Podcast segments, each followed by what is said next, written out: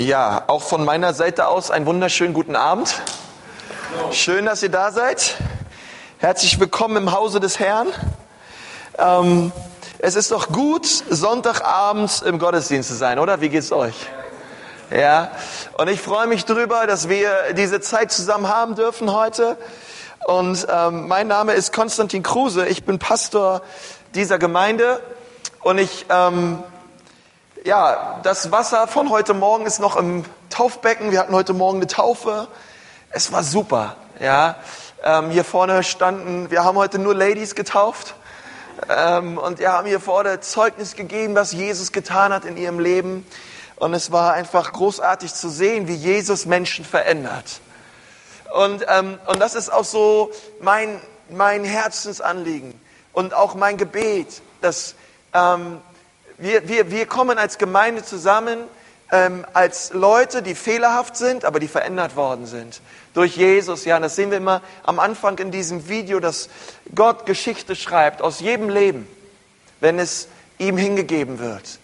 Und wenn wir Gott bitten, Gott, mach was aus meinem Leben. Hier, ich gehöre dir. Und da, da bete ich drum. Und ähm, bevor ich jetzt Gottes Wort mit uns teile, lass uns doch noch mal beten zusammen. Herr Jesus, ich danke dir so von Herzen, dass du uns veränderst. Du veränderst mich, Herr. Das haben wir gerade gesungen und ich danke dir dafür, dass es wahr ist. Und ich preise dich dafür, dass du auch jetzt durch dein Wort zu uns sprichst, Herr. Und dass es unser Leben verändert. In Jesu Namen. Amen. Amen. Ja, frag mal deinem Nachbarn, bist du bereit für Gottes Wort? Bist du bereit? Und ich möchte, dass wir mal zusammen die Bibel aufschlagen. Ähm, 2. Samuel 8. 2. Samuel 8. Verse 1 bis 3. Das ist immer gut, wenn du die Bibel mitbringst ins Haus Gottes. Ja, okay. ja, wenn nicht in die, in die Kirche, wohin dann? Ja, und das ist so gut. Und ich möchte mit uns lesen 2 Samuel 8 ab Vers 1. Und da steht folgendes, passt mal alle gut auf. Einige Zeit später griff David erneut die Philister an und er zwang sie in die Knie und beseitigte endgültig ihre Herrschaft über das Gebiet, Gebiet Israels. Danach besiegte David die Moabiter. Die Gefangenen mussten sich nebeneinander auf die Erde legen. Und er ließ die Messschnur über Tod und Leben entscheiden. Man maß jeweils zwei Schnurlängen ab. Wer darunter fiel, wurde getötet. Und dann eine Schnurlänge, wer darunter fiel, blieb am Leben. David machte die Moabiter zu seinen Untertanen und zwang sie, ihm regelmäßig Tribut zu zahlen. Dann besiegte David den König von Zoba, Hadad Esa, den Sohn Rehobs. Der war gerade ausgezogen, um seine Macht im Gebiet am oberen Euphrat wiederherzustellen.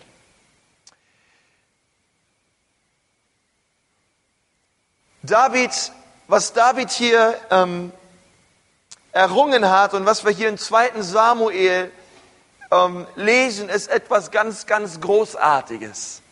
Und das sollten wir nicht etwas als etwas sehen, was einfach so dasteht in der Bibel. Ja, die Israeliten, sie bezwangen die Philister und sie befreiten sich aus der Hand der Moabiter, sondern es ist ein großartiger Sieg, ähm, von dem wir hier lesen, den Israel dort errungen hat an diesem Tag über die Moabiter und die Philister. Ähm, denn die gerade die Philister und die Moabiter, sie haben über Jahre und über Generationen das Volk Israel geknechtet. Ähm, und David sagt, und wir, wir lesen hier, dass er zwei Linien gemacht hat. Und dort mussten sich diese Männer aufstellen.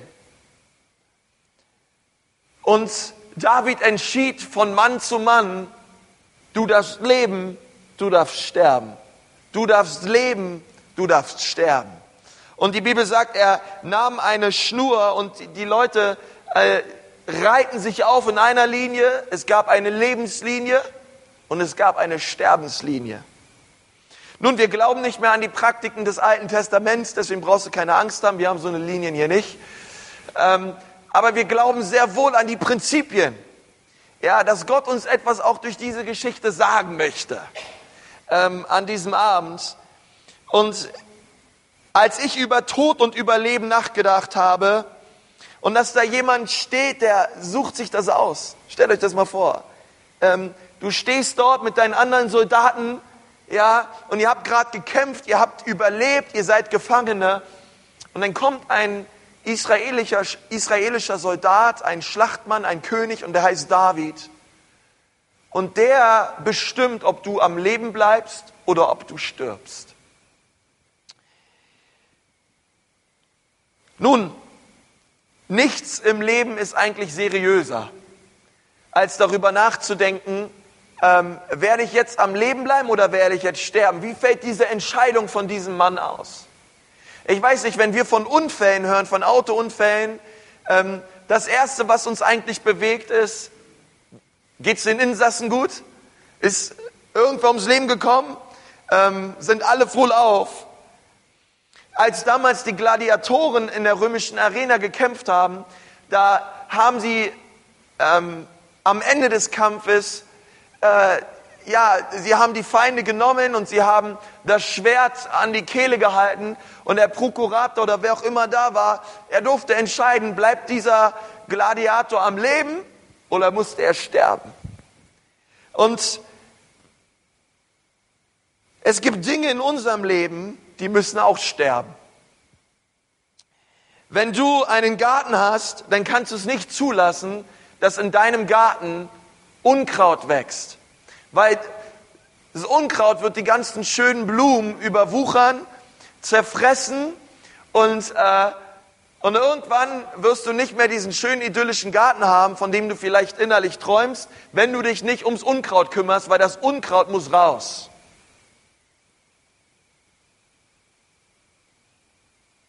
Ich weiß nicht, wenn du eine Ratte in deinem Haus hast ob du es einfach so zulassen wirst, dass die Ratte am Leben bleibt, oder ob du alles daran setzen wirst, dass diese Ratte so schnell wie möglich dein Haus verlässt. Ich weiß nicht, wenn ich mit meiner Frau im Bett liege und an der Wand ist eine fette Spinne, ähm, dann kann ich mich nicht mit deiner, meiner Frau daraufhin einigen zu sagen, ach Schatzi, die wird dir schon nichts machen, die wird schon nicht in dein Ohr krabbeln, irgendwelche Eier legen und so weiter. Ähm, sondern es ist in Ordnung, die Spinne macht erstmal nichts. Nein, die Spinne muss weg. Ja, eine potenzielle Gefahr. Ähm, und ich kann mich mit meiner Frau nicht darauf einigen, dass sie einfach koexistieren darf dort an der Wand, weil das ja eigentlich nur eine kleine Spinne ist. Als ich in Afrika war, da teilweise in den äh, Zelten, wo ich übernachtet habe, auch in den Räumen, da hat es nur so von Kakerlaken gewimmelt. Und ich war mit einem Missionar zusammen, der meinte, ach Konsti, komm, Augen zu, dann siehst du sie nicht mehr. Hörst du zwar nur noch, aber irgendwann wirst du schon einschlafen. Und ich dachte mir, nee, ich kann so nicht schlafen. Die Kakerlaken müssen weg. Und so habe ich immer ja, eine halbe Stunde vorm Einschlafen alles daran gesetzt, dass in der unmittelbaren Reichweite meines äh, Bettes keine Kakerlake mehr sich befand. Da gibt es so einen Trick, da nimmst du so einen, so einen äh, Besen und dann gehst du mit dem Besen zur Kakerlake und raschelst ein bisschen und dann flitzt die Kakerlake in den Besen rein, weil sie denkt, dass sie darin Schutz findet. In so einem Besen. Und dann nimmst du den Besen und dann haust du richtig doll auf den Boden. Ähm, und du musst bei Kakerlaken, die haben so einen richtig fetten Panzer, da musst du so richtig doll dann nochmal rauftreten und so, äh, bis die dann wirklich tot sind. Ja? Im Englischen heißen die Dinge auch noch German Cockroaches. Keine Ahnung warum German, aber ähm, und wenn du eine Schlange äh, in deinem Haus hast, ja, oder irgendwas, eine Maus oder was auch immer, ähm, die darf nicht einfach existieren, sondern du würdest sagen, es gibt Dinge in meinem Haus, die müssen da raus. ja, ähm, und dasselbe ist es auch mit unserem Herzen. Dasselbe ist es auch in unserem geistlichen Leben, wenn wir Jesus nachfolgen. Es gibt Dinge in unserem Leben, es gibt Dinge in unserem Herzen, die müssen sterben, damit die Dinge, die Gott dort tut in deinem Herzen, so wirklich leben können. Ja, und das ist so wichtig, dass du das weißt. Ähm, denn sie rauben unsere Freude, wenn wir erlauben, dass sie am Leben bleiben. Diese Dinge, sie rauben dir die Freude an deinem Heil. Ähm, sie nehmen dir alles weg, was da ist an Erquickung und an Fröhlichkeit. Und sie ziehen das Leben aus dir raus. Wenn du es erlaubst, dass diese Dinge, diese Sünden in unserem Leben am Leben bleiben. Die, Poten die potenzielle Gefahr dieser Sünde in unserem Herzen, sie ist einfach zu groß, als dass wir als Kinder und Nachfolger Gottes Jesu sagen können, diese Dinge dürfen einfach im Hintergrund nebenbei herlaufen. Ähm, David, er war ein Kriegsmann. Und er weiß, was es bedeutet, dass Soldaten ähm, sterben. Er hat es gesehen. Er, äh, ich weiß nicht, er hat von tausend Philistern die Vorhaut entfernt. Ich bin mir sicher, äh, dass David weiß, wie Blut aussieht. Äh, ich bin mir sicher, dass David weiß, was es bedeutet, Soldaten abzuschlachten und umzubringen, dafür, dass das äh, israelische Volk das einnehmen wird und darf, was es von Gott her äh, zugeteilt bekommen hat an Land. Ähm, die Bibel sagt so, dass David so viel Blut an seinen Händen hat, dass er nicht den Tempel bauen durfte, sondern das sollte sein Sohn Salomo übernehmen, aus dieser, einzelnen, aus dieser einen Tatsache, weil er ein Kriegsmann war. Und weil er schon viele, viele Tausende und Zehntausende und ich würde fast sagen Hunderttausende von Menschen mit einem bloßen Schwert ermordet und abgeschlachtet hat. Und als David meinte, dass sie die Philister nun gedemütigt haben und endlich erschlagen haben, dann war es etwas Großes, weil die Philister über Generationen hinweg die Israeliten geknechtet haben und endlich waren sie frei von diesem Joch. Und der Spielmacher und der Mann des Tages war David. Und nicht nur das, im nächsten Vers lesen wir, dass Gott sie auch befreit hat von den Moabitern. Moab oder die Moabiter, sie gehörten schon immer zu den Feinden Israels. Ähm, und Moab geht zurück bis zum äh, ersten Mose, zurück nach zu Lot, ähm, der von Gott ein Reden bekommen hatte, dass er Sodom und Gomorra verlassen soll, weil Gott diese Stadt richten wird aufgrund der Sünde und der Schuld, die so groß war, dass Gott gesagt hat, diese Stadt rotte ich aus. Und, und, und, und Lot und seine Familie, sie sollten diese Stadt verlassen, weil Gott diese Stadt richten wollte und auch gerichtet hat. Aber Gott hat gesagt, wenn ihr aus dieser Stadt rausgeht, wird diese Stadt von Feuer und von Schwefel verseht werden. Und ich will, während ihr rausgeht, während ihr die Sünde verlasst, während ihr die Städte verlasst, die ich richten möchte, dass ihr nicht zurückschaut, sondern dass ihr nach vorne schaut und dass ihr rausgeht, dass ihr rausflüchtet und zwar so schnell ihr könnt. Und ich will nicht, dass einer von euch zurückschaut. Aber Lots Frau, sie hat es doch getan. Und sie fiel unter das gleiche Gericht wie auch die Sodomiter. Und auch sie ist zu einer, die Bibel sagt, zu einer Salzsäule geworden, aber sie ist, ähm, sie wurde mitten fortgerafft in dem Zorn Gottes. Und das ist auch so wichtig für uns. Wir leben in einer Zeit, in einer unbeschreiblichen Zeit der Gnade. Hey, Freunde, Jesus ist gekommen. Er ist am Kreuz für unsere Sünden gestorben. Er hat ein völlig neues äh, Zeitalter eingeläutet. Ähm, Gott hat sich offenbart am Kreuz. Er ist für uns gestorben, nicht um uns wegzuraffen, sondern um uns zu erretten und um uns Leben zu schenken. Und diese Gnade, zu der sollen wir jetzt laufen und zu der sollen wir jetzt rennen. Wir sollen nicht mehr zurückschauen. Und weil, weil, weil der Tag des Gerichts, sagt die Bibel, er wird kommen. Er wird kommen.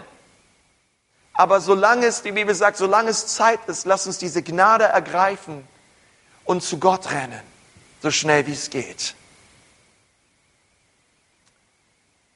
Nun, die Frau von Lot ist gestorben und Lot hat sich niedergelassen und besser noch, äh, seine beiden Töchter haben äh, eines Tages Lot betrunken gemacht, weil sie dachten sich, wir sind jetzt schon alt, wir haben keine Männer und aus uns wird nie was werden.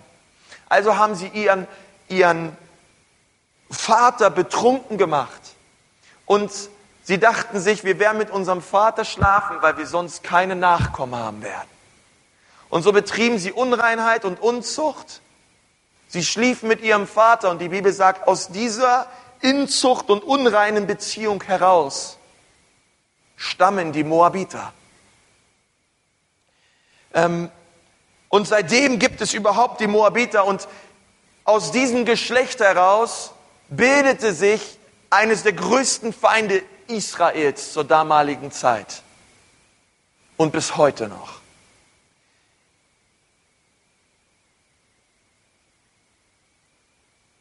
David hatte sie nun besiegt nach Generationen über Generationen über Generationen von Krieg gegen die Moabiter. Und er demütigte sie und er machte nun zwei Linien und er fing an, der eine bleibt am Leben, der andere muss sterben. Das stirbt, das lebt. Du stirbst, du lebst. Du stirbst, du lebst. Weil David hat ein Prinzip verstanden, wenn ich Moab jetzt nicht töte, dann wird Moab eines Tages mich töten. Wenn ich die Moabiter jetzt nicht beseitige, dann werden sie es, dann werden sie es sein, die eines Tages aufstehen werden gegen meine Familie, gegen meine Söhne und gegen meine Töchter. Wenn ich sie jetzt nicht töte, dann töten sie mich. Aber jetzt, wo sie vor mir sind, wo ich sie gedemütigt habe, wo sie vor mir am Boden liegen und ich das Schwert in der Hand habe, müssen sie sterben. Und ich möchte dir sagen, es gibt Dinge in deinem Leben, die müssen sterben und du solltest mit ihnen nicht spielen und die dürfen nicht koexistieren. Und heute treffen wir die Entscheidung, heute Abend in unserem Leben, was darf in deinem Leben an Leben bleiben und was soll in deinem Leben sterben. Was ist Gutes in deinem Herzen an Frucht und von den Dingen, die Gott dort bewirkt hat in deinem Leben? Und wo sind die Dinge, wo sind die Sünden? Wo sind die Dinge deines Herzens, die Verhaltensweisen, die Bitterkeit, die Unreinheit? Wo sind die Dinge in deinem Leben, wo du heute Abend sagst, diese Dinge dürfen nicht mehr leben, sie müssen sterben in meinem Leben. Denn wenn ich sie heute nicht umbringe, weiß ich, die Zeit kommt und genau diese Sünde wird mich töten. In Kolosser 3, Vers 5 steht, tötet nun eure Glieder, die auf Erden sind. Unzucht, Unreinheit, Leidenschaft, böse Lust und Habsucht, welche Götzendienst ist. Du ziehst also einen Scheidungs-, einen Sterbesstrich zwischen diesem Leben was Gott dir geschenkt hat durch seinen Heiligen Geist. Und deswegen haben wir gesungen, du veränderst mich und du hast mich verändert, weil ich war mal anders drauf. Der rebellische und aggressive Konsti ist am Kreuz mit Jesus gestorben. Und Jesus hat mir neues Leben geschenkt. Deswegen haben wir heute Morgen diese Leute auch getauft. So wie Jesus begraben ist, werden wir durch die Taufe ganz untergetaucht. Unser altes Leben bleibt im Wasser. All diese Lüge, all diese Unreinheit, all diese Dinge, wir lassen sie hinter uns. Wir stehen aus dem Wasser auf und wir laufen in der Neuheit des Lebens. Wir laufen jetzt mit einer neuen Gesinnung. Wir laufen jetzt mit einem neuen Denken. Das alte Denken und die alte Gesinnung ist vorbei. Und Gott führt uns hinein in etwas völlig Neues, nie dagewesene. Und so wie Jesus begraben wurde und auferstanden wurde, so wurde auch unser altes Leben begraben mit Christus. Und wir stehen auf. Und wir sind nicht mehr dieselben.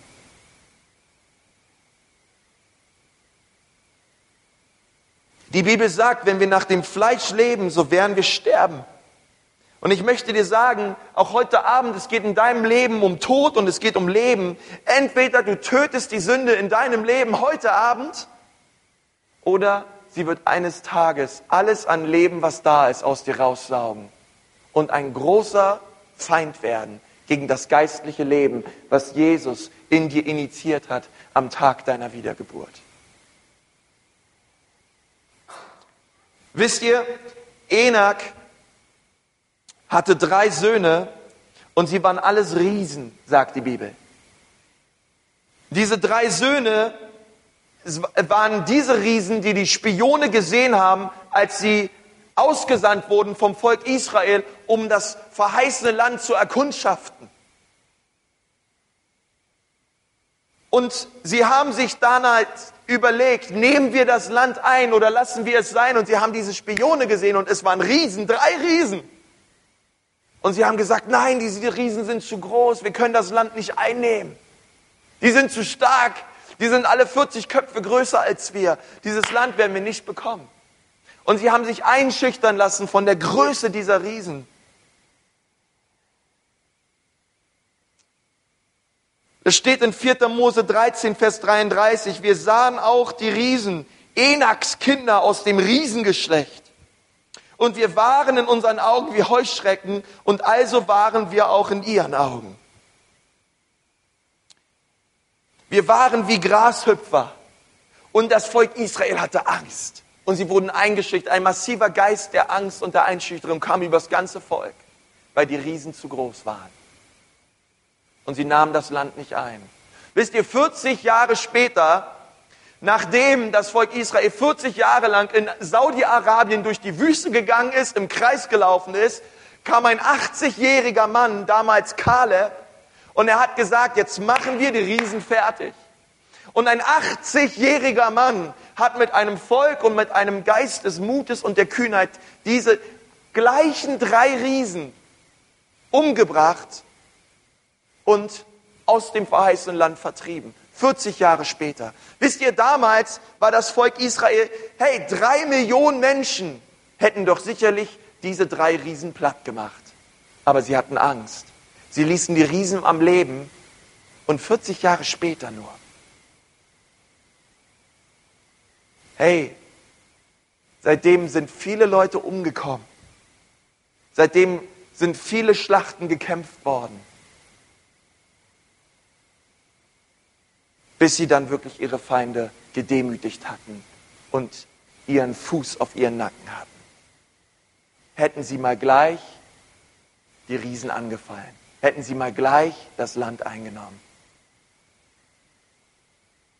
Aber die Riesen, sie wurden immer mehr. Und ich möchte dir sagen, die Riesen, sie werden immer größer und es wird immer schwieriger, das Land einzunehmen und sie wachsen und sie wachsen. Ich möchte dir eins sagen, wenn du an so einem Abend in den Gottesdienst kommst, es gibt Dinge in unserem Leben. Es sind am Anfang vielleicht ein paar Pornobilder, die du dir einmal die Woche anschaust. Aber wenn du diese Dinge nicht am Schopfe packst und sie umbringst und sie in den Tod führst, kann aus diesen paar Bildern ähm, ein furchtbarer Riese werden, der dir vielleicht deine Ehe kostet, der dir deine Reinheit kostet, der dir all das Wunderbare kostet, was Gott eigentlich vorhat mit deinem Leben. Hey, es ist vielleicht am Tag nur ein Bier. Aber wenn du die Dinge nicht in den Tod führst, dann wird daraus vielleicht Alkoholismus, dann, wird daraus, dann werden daraus Dinge, ähm, wo du sagst, hätte ich, hätte ich das mal gleich angepackt, wo die Dinge noch klein waren. Aber jetzt sind die Dinge so groß geworden und es wird immer schwieriger. Hey, in 40 Jahren, gerade wir jungen Leute, wenn wir die Dinge nicht heute anpacken und sterben, die Sünde in unserem Leben, in 40 Jahren wirst du vielleicht so taub sein gegenüber der Stimme des Heiligen Geistes, dass du diese Riesen überhaupt nicht mehr angehen wirst. Weil die Sünde, sie versucht, Leben rauszunehmen. Sie versucht, all das Gute zu rauben in deinem Leben, wenn wir die Sünde nicht in den Tod führen. Hey, wenn wir nicht konsequent mit den Dingen umgehen in unserem Leben, werden sie uns umbringen. Hey, Leute, die vom Glauben abfallen, die stehen nicht morgens an und überlegen sich, heute falle ich mal vom Glauben ab.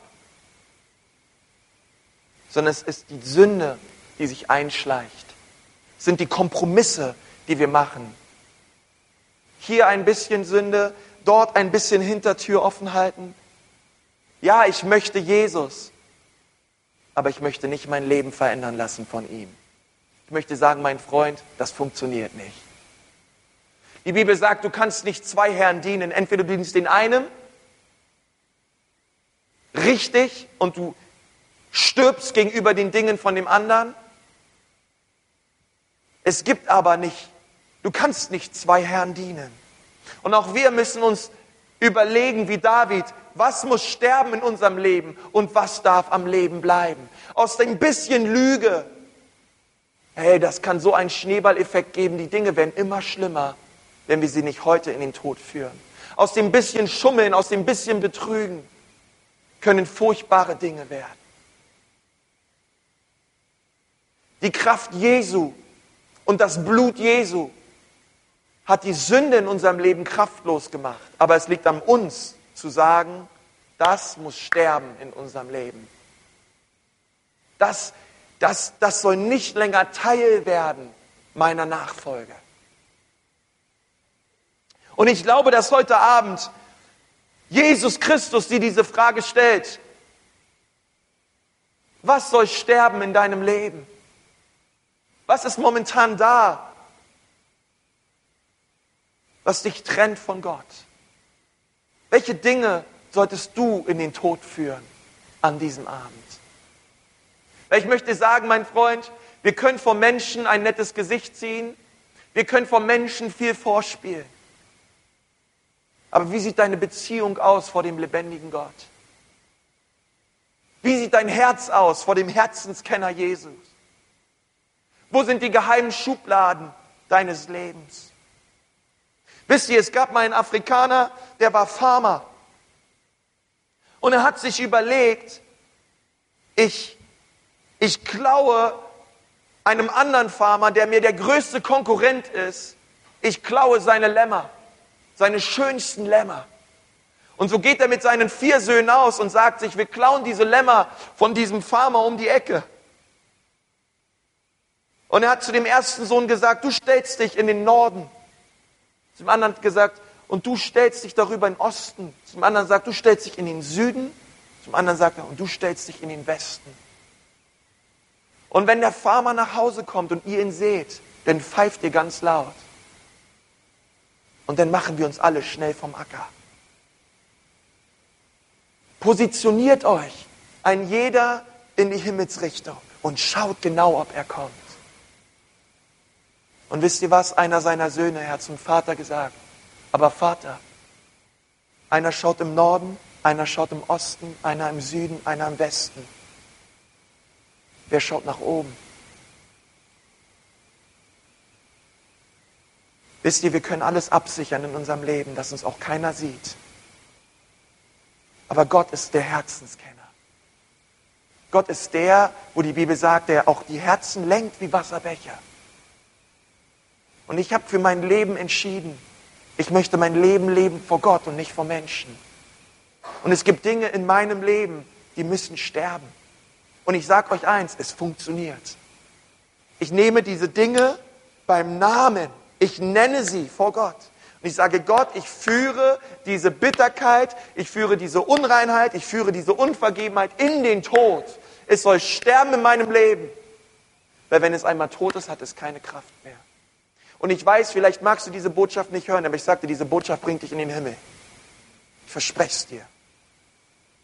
Auch wir in unserem Leben müssen uns überlegen, ganz genau überlegen lasse ich diese Sünde zu? Liebäugel ich mit ihr oder führe ich sie heute in den Tod? möchte mit uns beten. Herr Jesus, ich danke dir von ganzem Herzen, dass du am Kreuz die Sünde besiegt hast. Und Herr Jesus, ich danke dir, dass du die Schuld von uns genommen hast. Aber Herr, ich sehe immer wieder diese menschliche Verantwortung, Herr, auch in deiner Schrift. Herr, dass du zwar alles gemacht hast, potenziell alles für uns bezahlt hast, aber der Mensch muss kommen, so wie er ist, mit seiner Schuld und mit seiner Sünde. Herr, vor dich. Herr, es liegt an uns, die Dinge zu bekennen. Herr, es liegt an uns, die Sünde zu nehmen und sie an dein Kreuz zu bringen und neues Leben von dir zu holen. Herr Jesus, denn du willst immer. Herr, und ich bete, dass auch wir wollen. Ich bete, dass unsere Herzen nicht hart werden gegenüber der Sünde in unserem Leben.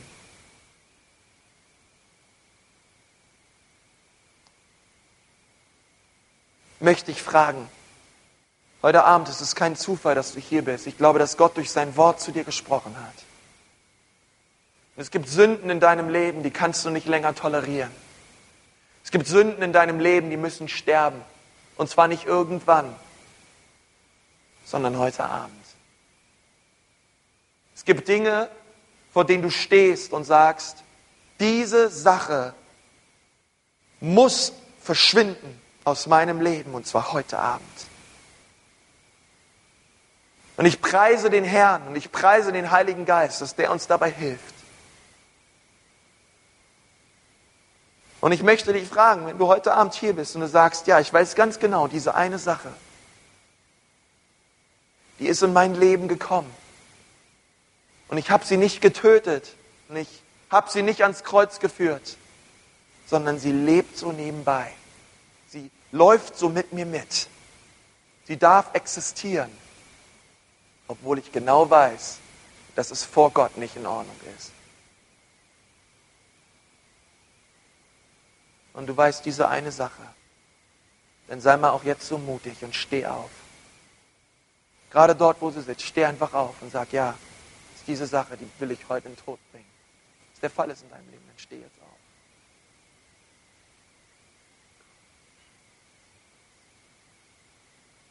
Wir leben unser Leben vor Gott und nicht vor Menschen. Ist egal, wer, was rechts und links gedacht wird, egal. Leben unser Leben vor Gott.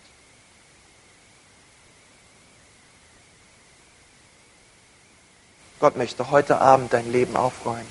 Gott möchte heute Abend in dein Herz kommen. Er möchte Unkraut beseitigen. er möchte neues Leben schaffen in dir. Überwinderleben. Er möchte dir neue Freude schenken. Dich erquicken. Halleluja. Halleluja. Halleluja. Komm und ich möchte dich ermutigen, wenn du stehst, dass du diese Sache jetzt vor Gott bringst, dass du diese Sache benennst ganz klar und dass du sie zum Kreuz bringst.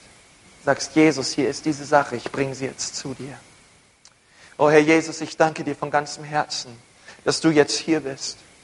Und ich danke dir, Herr, dass du vergibst und dass du reinigst und dass du neu machst.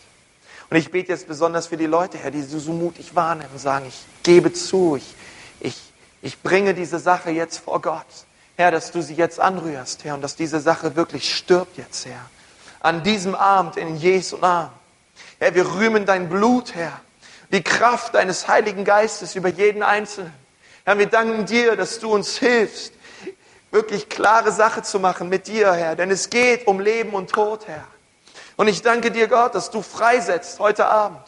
Herr, dass du freisetzt von Bitterkeit, dass du freisetzt, Herr, von, von Jezorn, Herr, dass du freisetzt von Alkohol, dass du freisetzt von, von der Macht des Todes, Herr, dass du freisetzt, Herr, von Unreinheit. Jesus an diesem Abend in Jesu Namen, Herr. Herr, und so wie David vor den Moabitern stand, vor den Feinden Gottes, Herr, Herr, so stehen wir vor der Sünde, Herr. Und wir sagen, dass sie uns nicht länger knechten wird, in Jesu Namen. Und wir führen diese Dinge in den Tod, in den Tod Jesu, weil er ist gestorben, damit ich frei sein darf. Er ist auferstanden, damit ich im Sieg leben darf. Und ich lasse mich vom Teufel nicht länger veräppeln. den Teufel nicht länger veräppeln. Halleluja. Halleluja. Ja, und so danke ich dir, dass du jeden Einzelnen jetzt anrührst. Ja, das Lobpreisteam, dass jemand nach vorne kommt. Halleluja. Jesus, wir danken dir.